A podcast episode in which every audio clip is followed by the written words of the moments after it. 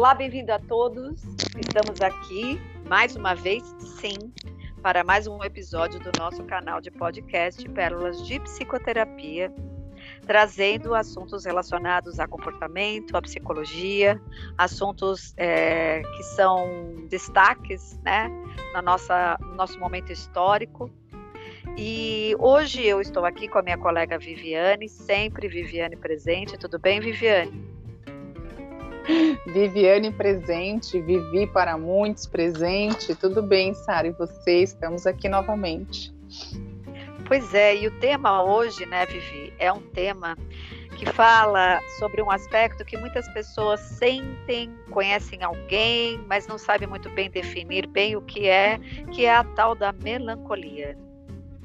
A melancolia é um aspecto que todos nós, de alguma maneira, experimentamos em algum momento da vida. A diferença é entender quem fica identificado com ela e daqueles que experimentam aqueles episódios melancólicos e conseguem né, sair desses processos e transitar com essa energia de outros modos. Então, bem-vindo a todos. Começamos aqui, de alguma forma, sempre na possibilidade de buscar as traduções, né? Da onde é a origem das palavras.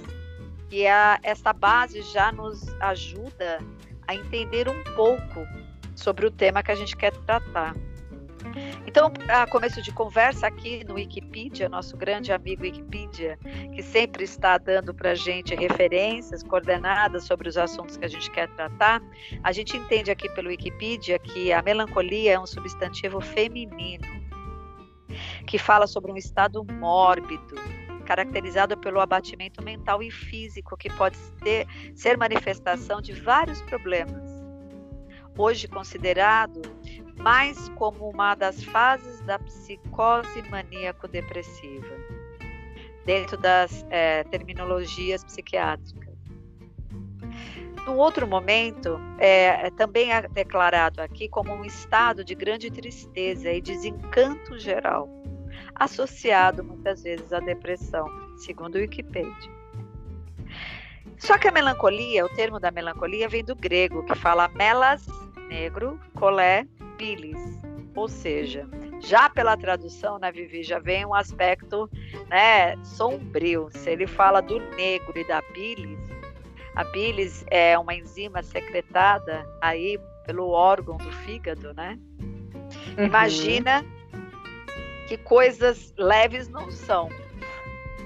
Então aqui também eles caracterizam como uma tristeza vaga, permanente e profunda, que leva o sujeito a sentir-se triste e a não desfrutar dos prazeres da vida. Ela pode também surgir por, por causa de questões físicas ou morais. Tem um livro, inclusive, que a gente pode indicar depois, né, no final, que fala a respeito sobre isso da editora Companhia das Letras, um autor que é o Jean Starobinski.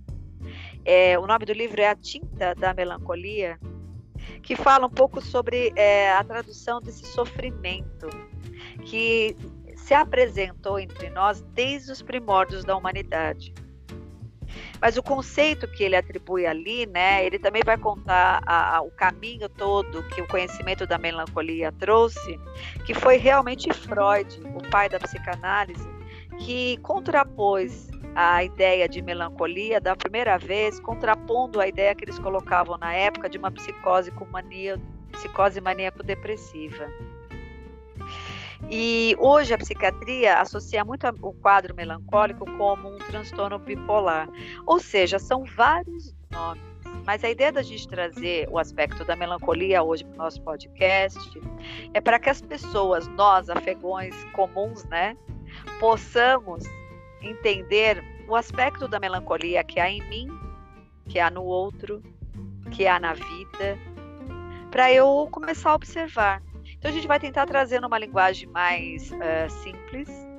Né? Nós temos vários, é, várias maneiras de entender isso pela psicanálise, dentro da nossa linguagem acadêmica, mas a gente vai tentar facilitar ao máximo para os afegãos médios, né? Uma forma de entender a melancolia tal como ela é no nosso dia a dia. E a melancolia, é, nos últimos tempos, também é um aspecto que chama atenção, porque nós estamos aí atravessando, tentando encerrar de uma vez por todas todo esse processo que a pandemia trouxe, que não deixa de ter trazido uma melancolia coletiva, né? Porque a melancolia também, Vivi, está ligada a perdas. E a, e a pandemia, mais do que nunca, mexeu com todos e fez despertar né, um leão adormecido de perdas que nós trazemos desde a infância. Sim. E por isso que a gente brinca com a possibilidade de pensar né, é, nessa melancolia pandêmica, que traduz um pouco né, é, essa nostalgia de objetos que foram perdidos e ficaram para trás. Coisa que a pandemia, quando veio, ela passou como se fosse um, um, um arrastão provocando uma série de dores e perdas, relembrando para muitos, né, essas dores e essas perdas que nós enfrentamos desde que nós nascemos. Para cada um, isso ganhou um eco maior. E a grande preocupação da Organização Mundial da Saúde é essa pandemia de depressão que vai vir por aí, sendo que a melancolia é um dos aspectos da depressão que trabalha o aspecto da perda. Uhum. E é uhum. sobre isso que a gente vai falar hoje, né, Vivi? A... Pode falar. É, não, pode complementar. Não, porque a, a, a, melancolia aparece nos nossos consultórios. Sim, sim. Ela é uma expressão encardida, né, da gente entrar, porque o indivíduo que porta a melancolia, ele é muito identificado com esse perfil da falta do desejo. E como trabalhar em consultório um indivíduo que não traz o desejo. E a gente não pode ir com ele para além da onde ele não permite ir, né? E ele não tem nem capacidade emocional, né, Sara, para chegar até onde a gente gostaria que ele chegasse, ou que a gente até enxerga que poderia ser possível, mas naquele momento. Muitos até ficam muitos anos em terapia, né, ficam muitos anos em análise, é, e não conseguem sair desse lugar, né, justamente por essa incapacidade de estrutura emocional que está relacionado com essa perda, né, que existe em algum momento da nossa vida e a maioria de nós passamos por essa perda.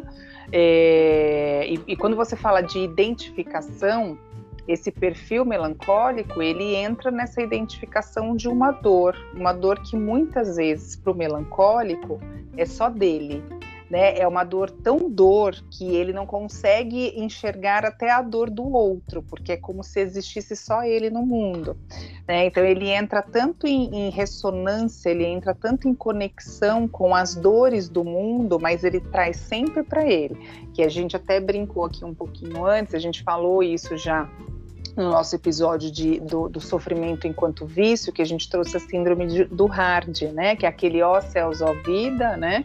É, é, é, sempre assim, eu tô vendo, eu vejo sempre o céu cinza, né? Eu vejo sempre a, a, a, vida cinza, eu não consigo ver beleza, eu não consigo ver cores. Então, o melancólico, ele traz essa identificação dessa dor maior para ele. E, e a ideia também, né, Sara, da gente poder trazer esse tema aqui, é que a melancolia melancolia, esse termo melancolia, ele é o termo mais antigo usado na psicologia, né? Ele veio aí com umas nuances lá do pai da medicina, o Hipócrates, né? Que foi um dos primeiros é, registros que a gente tem no século IV antes de, Cristo, né, onde foi se falado aí da melancolia e que você bem trouxe a definição da palavra, né, da junção lá da melans com colis, e aí depois foi mais cunhada e foi mais é, é, é mais bem definida, né? Eu acredito que Hipócrates trouxe o barro e aí Freud veio e modelou bem esse barro, né? E aí bateu bem Isso. nesse barro, dando esse, essa forma para a melancolia. Né? E antigamente, até no, é, é, no século é, no século IV, é, é, né, de novo aqui, é, a melancolia era tida como a patologia deste século. Hoje, por exemplo, a gente tem a depressão como a patologia desse século atual, né? E aí a melancolia foi até deixando Isso. de ser mundo, né? Até deixando de ser definições em, em, em grandes é, manuais diagnósticos, como o DSM, como a própria, o, o, próprio CID, a própria Organização Mundial, né? Pode falar. É porque lá em 1917 foi quando. Freud fez o primeiro paralelo entre melancolia e luto. Porque o perfil melancólico estava lá, ó vida, os céus, aquele tá sol lá fora, mas eu me sinto cinza por dentro, né? Mas o Freud começou a aprofundar esse aspecto da melancolia e ele foi o primeiro a trazer a melancolia ligada ao luto. Né? Ambos os sofrimentos são ambivalentes, mas na medida em que ambos possuem como questão principal uma perda diante da qual anseia-se por recuperar aquilo que se perdeu, aí foi o começo do paralelo, porque tanto o melancólico quanto o indivíduo com luto, ele está com a dor daquilo que foi perdido e essa libido, ou seja, essa, esse desejo de se relacionar com o mundo e com a vida de uma maneira prazerosa, ela se esvazia. Então o indivíduo vai ficando esvaziado do desejo né, de se relacionar com os prazeres da vida.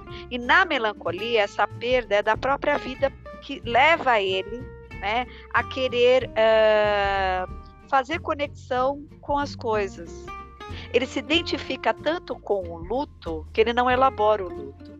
O indivíduo que entra no luto, ele também tem uma perda do desejo pelas coisas da vida, mas ele leva a energia da libido lá para o inconsciente para elaborar a perda e gradativamente esse indivíduo vai devolvendo essa energia, vai admitindo, vai aceitando esta perda e esse luto, e aí ele vai aos poucos botando essa energia de novo em outras coisas. Essa é uma diferença, segundo Freud, muito clássica entre o perfil melancólico do indivíduo que está em luto. O melancólico não consegue fazer esse retorno. Ele fica identificado como se fosse um enlutado para sempre. Uhum. Então ele é um indivíduo que está sempre com aquela sensação da perda de que nada tem graça. O enlutado vai, ele se esvazia do desejo, ele elabora internamente aquela perda e depois ele consegue ir retornando aos poucos, gradativamente à vida e admitindo, aceitando aquela perda e aceitando se religar à vida com o desejo novamente aos poucos, né? Então, nesse sentido, o Freud afirmava que a melancolia consistia em um luto pela perda da libido. A libido não volta mais. O melancólico é aquele que não tem a libido de volta, não, não existe essa relação. Ele tem que ficar sustentando essa sensação de que todos os dias são dias sombrios, são dias de perda, são dias de luto que não tem graça. E os sujeitos melancólicos experimentam um grande empobrecimento da perda pelo entusiasmo da vida. Eles até tentam, e é tão inconsciente isso que parece que eles não se resgatam. E toda vez que você tenta tirar ele desse lugar, ele até meio que é, fica contra. É como se ele justificasse: nada vai me tirar daqui, nem adianta. Você uhum. não me uhum. convence de que nada é melhor, ou ele é tão empobrecido até da ideia das próprias capacidades que ele tem, que ele fala: Não, não, mas eu não sou muito merecedor de nada. Isso talvez seja para você. Vai lá você. Ele vê no outro esse mérito, ele não vê nele, né? Então, é... existem muitos aspectos difíceis quando ele vem para o consultório, porque é como se ele colocar, se colocasse no lugar da repetição. Ele fica refazendo, né, a dor da perda e mostrando por A mais B que ele mereceu aquela perda. E aí é quando a gente começa a entrar num quadro difícil de transcendência daquele processo e que precisa um trabalho bem profundo, né, para alterar estados de consciência e de alguma maneira esse indivíduo cair a consciência de que ele está identificado com a perda, destituído de valores. Por isso que ele não pode ir para o mundo usufruir dos prazeres, porque isso não é para ele, é para todo mundo, menos para ele. E quando você fala da libido, né, Sara, só para a gente poder traduzir um pouquinho aqui alguns termos, né, para nosso para nossa audiência, a libido está relacionada com esses prazeres, né, com essa energia de prazer. Desejo. o, o desejo. desejo. né? O que, que é o, o, o desejo para mim da vida? Então, quando ele cristaliza, né? Quando ele ele topa, né? Como se, se topasse naquela pedra, né? Sabe quando você topa na pedra e aí você tem o restante do caminho, mas você fica só lembrando da topada na pedra, porque doeu o dedão, porque doeu o dedinho, né? Porque esfolou um pouquinho o bico do sapato e você fica pensando sempre naquela topada. O melancólico é isso. Ele topou nessa pedra, doeu, ele se apegou nessa dor e ele fica o resto do caminho da vida dele olhando para essa topada na pedra, para aquela dor dessa topada, né?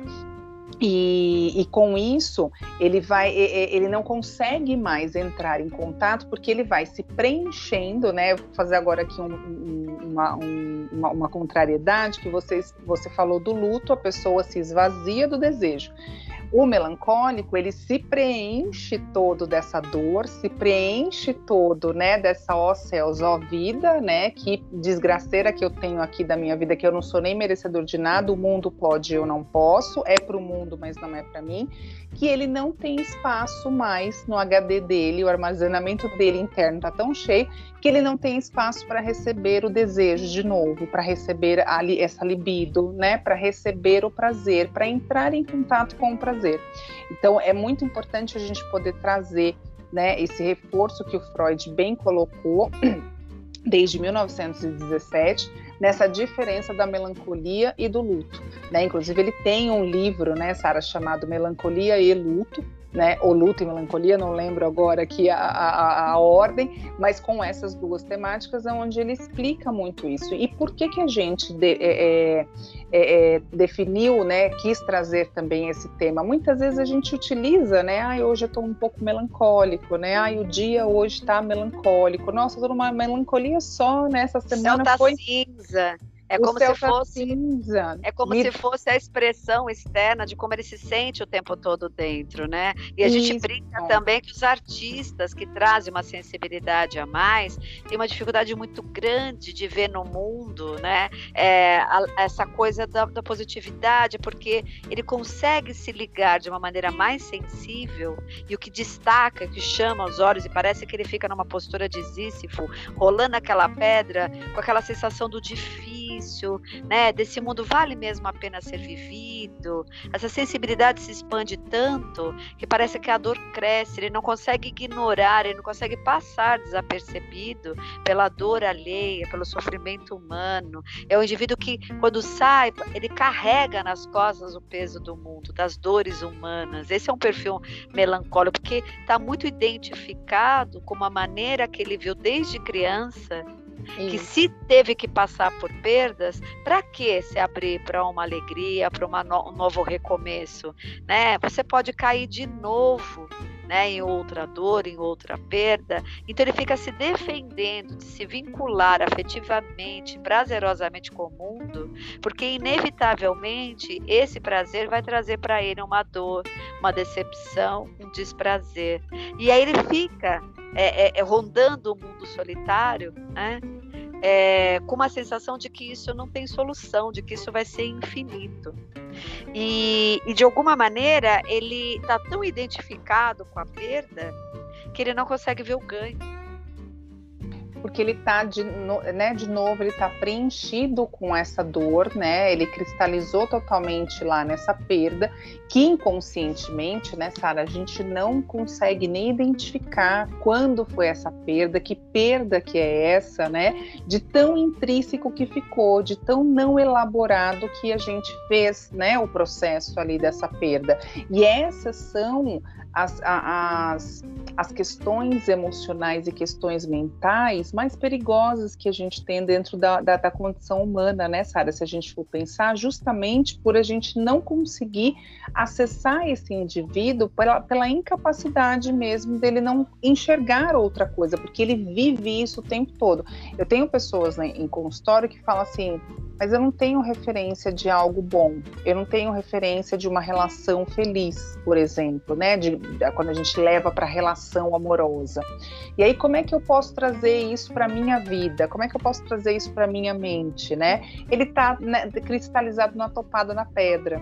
Então ele não consegue nem enxergar, né? Ele vai assistir um filme ou ele vai ler uma história, um romance e ele não consegue enxergar a beleza daquele amor, a beleza daquele romance. Ele vai enxergar sempre o sofrimento daquele, daquele personagem, sempre a dor. Quando você traz com relação ao, ao artista, o artista ele tem realmente essa sensibilidade maior. E aí a gente até vê pessoas, por exemplo, que trabalham com humor e são pessoas mais depressivas na vida real, são pessoas mais sisudas, são pessoas mais carrancudas até, né, pessoas na sua vida pessoal ali. E aí você olha e você fala, gente, como é que ela consegue fazer comédia? Como é que ela consegue trazer essa alegria para o entretenimento? Ela literalmente entra num personagem, mas ela, ela sabe que aquilo é ilusório, ela sabe que aquilo é total fantasia, mas ela consegue transformar neste momento essa dor para essa para uma dor mais expansiva que para ela ainda é dor. É tanta dor que ela consegue até rir,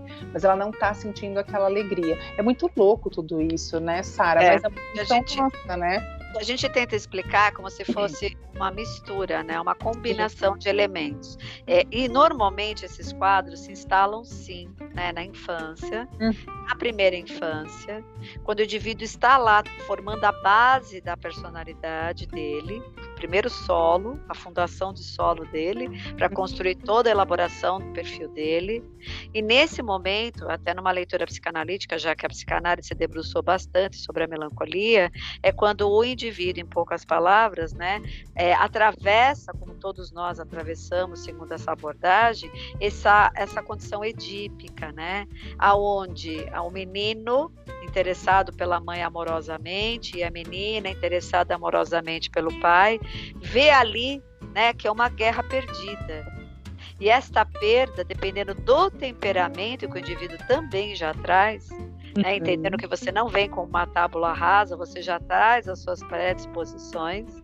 Dependendo de você já trazer né, uma predisposição para ser é, um indivíduo que leva a risca a perda com uma identidade que tira de você o seu alto valor e você se identifica como um indivíduo que ficou ali com a perda, como uma, uma signific, um significado, né, um significante de que você talvez não tenha valor. E quando você vai para a vida, você não consegue trazer essa energia para trocar, então, né, elaborar aquela perda, já que não dá para ser assim, já que não dá para ficar com mamãe, já que não dá para ficar com papai, e é uma leitura bem simbólica, que a gente usa dentro né, da, dos nossos contextos profissionais, vamos para a vida, né? Vamos então é, depositar essa energia de desejo em outras coisas. É o indivíduo que não faz isso, então ele fica como se fosse preso na curva do rio. E aí, normalmente, é um sujeito que tende a colocar no centro das suas observações da vida tudo o que não aconteceu, tudo o que não foi, que poderia ter sido e não foi, tudo o que perdeu. E dessa forma, né, é, supomos que inconscientemente é uma maneira desse indivíduo lidar com a perda, não admitindo ela. Para quê? Para que esse objeto da perda né, fique com ele o tempo todo. Então, se ele admite a perda, ele liberta o objeto uhum. do desejo e ele mesmo. Não admitir a perda, não aceitar que a vida possa ser melhor, que as coisas possam ser construídas sobre um outro lugar, né? É um indivíduo que de alguma maneira quer ficar com aquele objeto, apegado àquele objeto, no pensamento, no sentimento. É aquela pessoa que termina um relacionamento e fica recogitando, né? Aquela pessoa que não deu certo, que poderia ter sido e não foi. É, é melhor ficar com esse sentimento, porque para ele o desejo dele é ficar ali né, é preso, a, mesmo que seja no imaginário, aquilo que ele perdeu, do que partir pegar essa energia e ir em busca de outro objeto de prazer, outro objeto de desejo ao qual ele pode se ligar. Então, acaba virando um processo neurótico, se a gente imaginar, né? E aí, uh, ele perde a capacidade de amar, de escolher um novo objeto de amor, de se interessar pelo mundo externo e pelas atividades diárias. Porque toda a energia dele dá para fazer a manutenção do objeto de desejo que foi perdido, mas que ele não quer abrir mão. Então, é, esse é o perfil do melancólico crônico. Não abro mão. E todo comportamento, mesmo em processo de análise, é nada vai ser diferente, nada vai ser melhor, né? Deixa eu aqui, né? Com a, a minha dor, com é, essa vida que vocês acham que pode ser bacana, não é? E entra com esse, com esse aspecto mais sombrio. São aqueles indivíduos né, é, que andam com aquela nuvenzinha né, pesada e cinzenta na cabeça. A família Adams, posso falar, né, Vivi, como exemplo, porque a família Adams tem aquela nuvenzinha na, na, na no carro deles que acompanha eles, mas eles é, transformam, né? Eles vivem dos aspectos sombrios com uma vida carregada de vida. E é muito interessante esse contraste porque o melancólico ele consegue estar num castelo, ele consegue estar num campo florido, ele consegue estar num dia solarado com um sentimento, né, é, de um dia cinza, de que isso aqui é meio carrancudo, né? Tá sol, ai, mas tá calor. Tem é, flores, ai, mas essas flores aí também me dão alergia. Eu espirro se chegar perto delas. E assim vai. Difícil, né, Vivi? É aquele que é, é, bem difícil, sim. É aquele que geralmente quando vê a árvore florida, né, que, que forra o chão, né, quando ela está despencando as, as flores, que fica tão bonito o chão, é aquela pessoa que fala: Nossa, mas faz uma sujeira essa árvore, né? Vamos podar, vamos cortar a árvore, vamos matar essa árvore, né? Porque é, é de novo, eu não estou, eu estou tão preenchido na minha dor, né? Tô lá paralisado nessa dor eu não consigo enxergar essa beleza, eu não consigo, eu vou enxergar o que é negativo. É bem como você falou, nossa, tá um dia lindo, um, né, um dia de verão maravilhoso, sim, o sol a pino, quase seis horas da tarde, né? Mas, gente, é um calor, né, insuportável. É um calor que, meu Deus, me dá uma moleza, que me dá uma fraqueza, que me dá uma dor de cabeça, que me incha os pés, que me incha a cabeça, né? Me incha os olhos, me, en me oh, incha vida, Ó oh, céu, ó oh, vida, né? Ó oh, céu. Exatamente. Então, assim, Sara, a ideia, é claro que a melancolia, pensando até de forma acadêmica, ela tem muito mais do que a gente está trazendo aqui né? A ideia aqui é sempre poder trazer luz para temas, né, em que a gente vê uma certa complexidade, mas que está no nosso dia a dia. E como eu tinha comentado, né, é, é um termo tão antigo que foi ali moldado lindamente por Freud, mas que ao longo do, do nosso período da, da, evolução, de todas as coisas que a humanidade vem é, é, se permitindo acontecer na sua condição, que foi se perdendo esse nome da melancolia, né? Embora a gente ainda use um pouco hoje sem saber, hoje é mais usado mesmo nas questões mais de, de diagnóstico, mais na psiquiatria, mais na própria medicina mesmo, né, Sara? Então Mas a ideia. Os termos corriqueiros, tem os termos corriqueiros, porque falo, hoje eu estou mais melancólico, hoje Sim. eu estou mais melancólico. Então, a melancolia mais percebida hoje como um processo são é, episódios de melancolia, as quais eu experimento em alguns momentos da vida.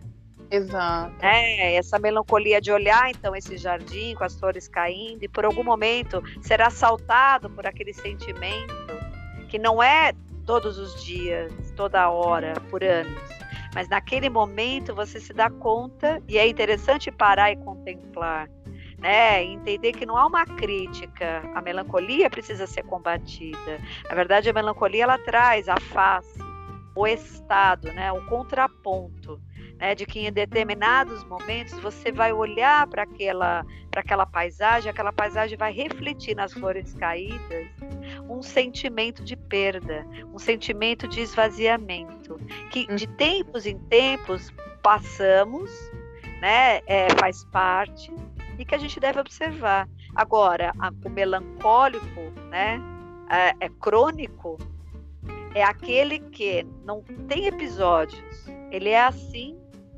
pela a vida. vida. Né? E aí nos chama a atenção essa questão da pandemia, de olho, né, nessa pandemia aí de depressão Sim. que o mundo que assola o mundo, esses transtornos, né, é, de humor, onde a melancolia, os melancólicos que estavam ali, né, é, quietinhos, é, eu fico imaginando se a melancolia é alimentada pela perda, tudo que traduz a perda parece que é, desperta, né, acorda, né, a, os, os genes, né, as células, né, melancólicas, né? Então a gente fica pensando e até a gente observou esse termo melancolia pandêmica, né? Como a tristeza, né? que assolou o mundo, né? E que as televisões ajudam a alimentar, né? Uhum. Trazendo é, cronicamente também só episódios de dor, né, de a, a, violência, da falta de humanidade, onde o mundo vai perdendo, né, é, essa característica positiva, é, o melancólico já predisposto a, a ter um debruçar-se no mundo com um olhar melancólico, isso vai fazer um eco danado, isso só vai ativar mais ainda, né, e, e ressaltar multiplicar nesse indivíduo a, a, ideia de que a vida não vale a pena mesmo ser vivida. Eu tenho escutado isso muito de jovens adultos hum. né, e de adolescentes algo do tipo, mas é, quanto mais eu olho, me debruço, né, pela filosofia, pela ciência, né, pela situação que o planeta está chegando, não tem mais o que a gente esperar de positivo. E isso é muito assustador, porque vem uma leva e uma onda de jovens que estão na contramão de uma libido que fica para dentro sendo que a juventude, por natureza, tem uma libido extrovertida, de um desejo né, de ir para o mundo, fazer experiências, né, se relacionar com, com novidades, com possibilidades, se experimentar sobre vários pontos, é, perceber cada vez mais uma crescente de jovens, adultos e adolescentes num discurso de que a vida não vale a pena ser vivida. Então, isso tem sido muito assustador, porque é um discurso mesmo de um melancólico de carteirinha que está vindo por aí. Não te assusta?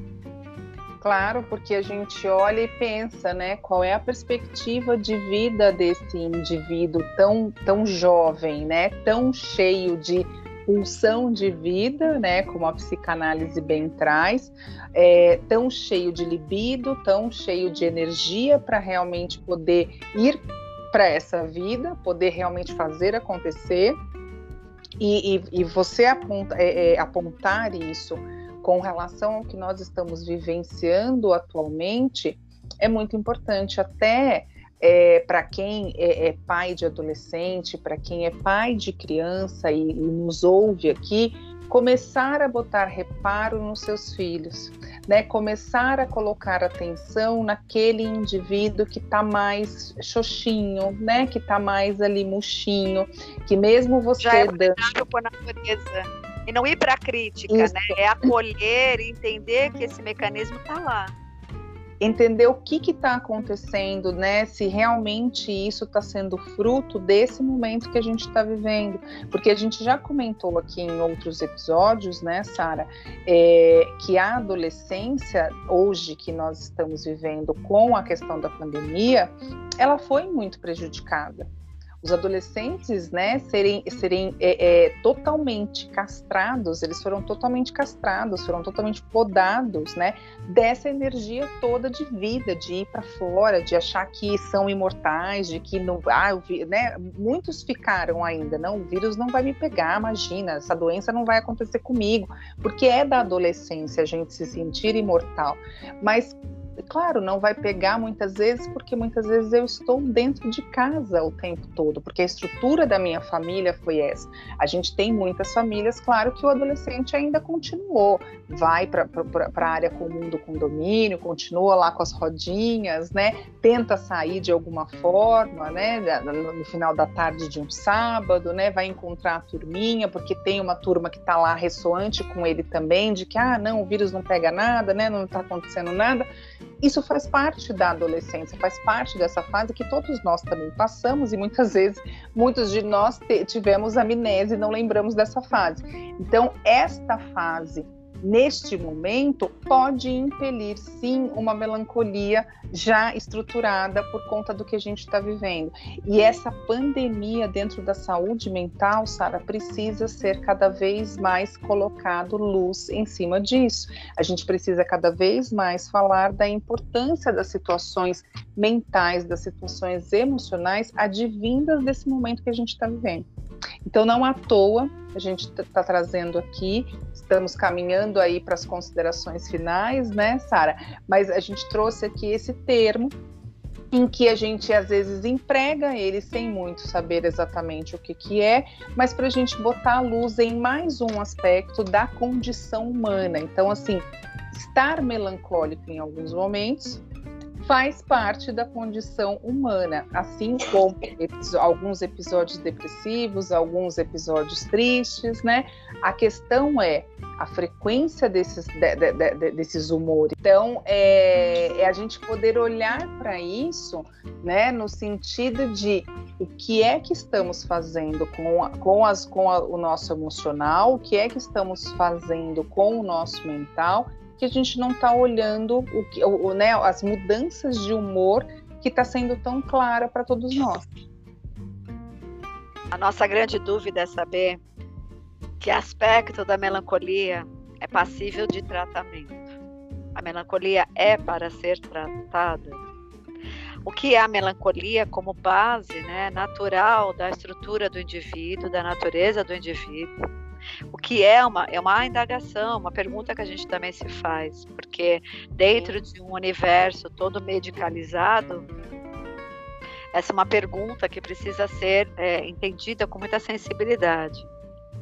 Né? O que é a me melancolia que precisa ser tratada? O que é a melancolia que precisa ser lidada como parte? E o que é a melancolia que precisa ser patologizada a ponto de ser medicalizada? Nós atravessamos aí diante dessa pandemia de saúde mental, é, da doença, né, é, ligada a, às emoções e o cuidado muito grande da gente poder é, trabalhar o que há de humano, né, sendo humano e não tentando robotizar indivíduos, porque óbvio que a melancolia não serve a um sistema capitalista que precisa do indivíduo extrovertido, né, animado para consumo. Então, essa é uma indagação. Então, eu deixo essa pergunta, eu acho que é muito importante. Né? Essa, essa, esse triste de carteirinha não é só uma tristeza, né? É um indivíduo que faz da vida um veículo, né? Um, um, uma gama de experiências que justifique que a vida não vale a pena ser vivida. Então, cada um que está escutando, ou mesmo cada um que está em nossos consultórios, eles devem, eu acredito, de uma maneira muito mais interessante, serem levados a entrar em contato com essa própria tristeza e olhar para ela, ter condições suficientes para sustentá-la a ponto de entender o que ela tem para dizer para esse indivíduo que faz parte do histórico dele, como ele negocia com essas instâncias, entendendo a possibilidade dele viver uma vida com mais qualidade. E a qualidade do João não é a mesma qualidade da Maria. E isso não pode ser normatizado.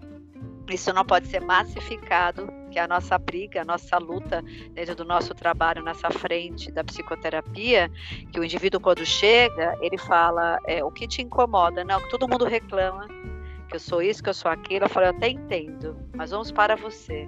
Aonde isso, diante de você, né, te impede de ter uma vida mais plena. Então vamos começar por você e como consequência, talvez as pessoas que vivem com você podem se sentir mais satisfeitos, mas vamos botar prioridade em você. E eu quero deixar aqui então, Vivi, o nome do livro que eu citei aqui no começo, né? Que é o livro que, para quem quer aprofundar ou quem gosta de uma leitura mais técnica ligado à, à, psicologia, o livro chama-se A Tinta da Melancolia, da editora Companhia das Letras, e o autor é o Jan Starobinski. Esse livro está mais disponível na estante virtual, porque é um livro antigo, né? E talvez seja interessante para quem quer entrar naquela base mais filosófica, né? Mais é, científica do que foi trabalhado aí já na questão ligada à melancolia. Então essas são as nossas considerações. Nós temos como meta tentar fechar mesmo né, no tempo a, o nosso episódio e das minhas palavras são isso para esse episódio dessa semana. E você? Sara. Eu vou trazer mais uma indagação, complementando a sua, que é o que socialmente a gente espera do outro. Então, o que, o que socialmente é esperado de nós mesmos, né? Que nós estamos é, é, querendo responder a que Senhor? Estamos querendo é, é dar né, luz à expectativa de quem? Além da nossa própria expectativa. Então, quando você pergunta, será que tem melancolia que precisa ser medicada? Será que tem melancolia que precisa ser olhada como algo que precisa ser curado, como algo que precisa ser tratado, né? Porque a gente, o que a gente falou aqui no fundo, no fundo, é algo sobre condição humana. Então, quantas coisas, quando né, eu, eu indago isso, o que socialmente a gente espera do outro, quantas coisas são da condição natural humana que a gente está querendo medicalizar, que a gente está querendo curar, que a gente está querendo eliminar, que a gente está querendo tratar, sendo que não é da condição. É, a melhor coisa para chegar nesse ponto é como o indivíduo que porta a melancolia, né, é, vive isso. Sim porque para ele já é difícil imaginar não ser outra coisa que não isso. Então esse é um tema bem delicado que deixa em aberto aí o que realmente né, é uma questão a ser trabalhado e o que não é. Então são essas as nossas palavras mesmo. Isso. Estamos contentes com a nossa audiência cada vez maior. Agradeço de novo a tua presença. Beijos a todos e muitas reflexões para vocês. Beijos. Beijos, boa semana e esperamos que este episódio seja mais um aí de reflexão e busca para o autoconhecimento de todos. Até!